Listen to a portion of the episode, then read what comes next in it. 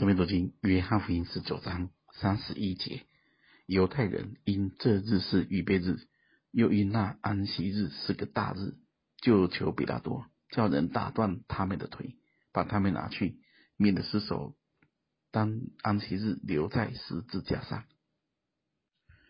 这是逾越节的期间，预备日是逾越节，又是安息日，按照律法上的要求。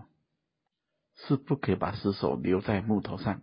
生命记二十一章二十三节说，他的尸首不可留在木头上过夜，必要当日将他葬埋，免得玷污了耶和华你神所赐你为业之地。因为被挂的人是在神面前受咒诅的。其实大家想看看，犹太人很看重安息日，很看重礼仪，很遵守这一切。而且这是个大日，他们也看重日子，但他们早就失去了律法上那边的意义跟精神。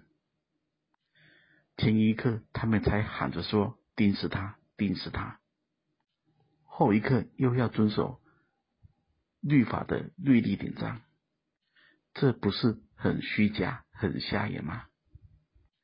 这就好像一个人在外面。与人勾心斗角，或者吵架跟人过不去，而进到教会中却说主啊，我爱你。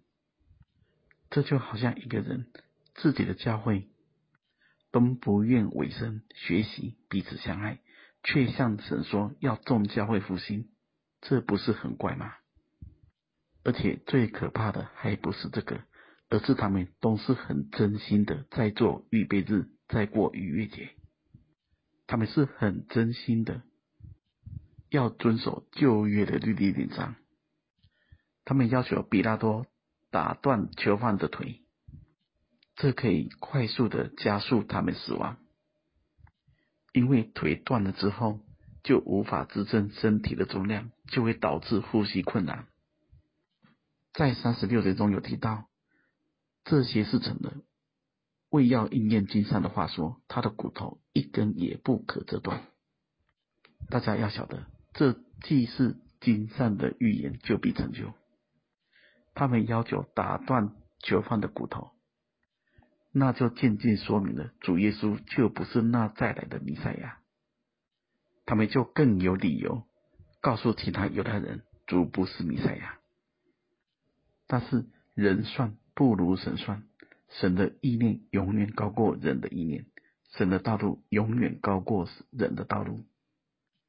人不信的心带出来的动作，在神面前更显得无知更可怜。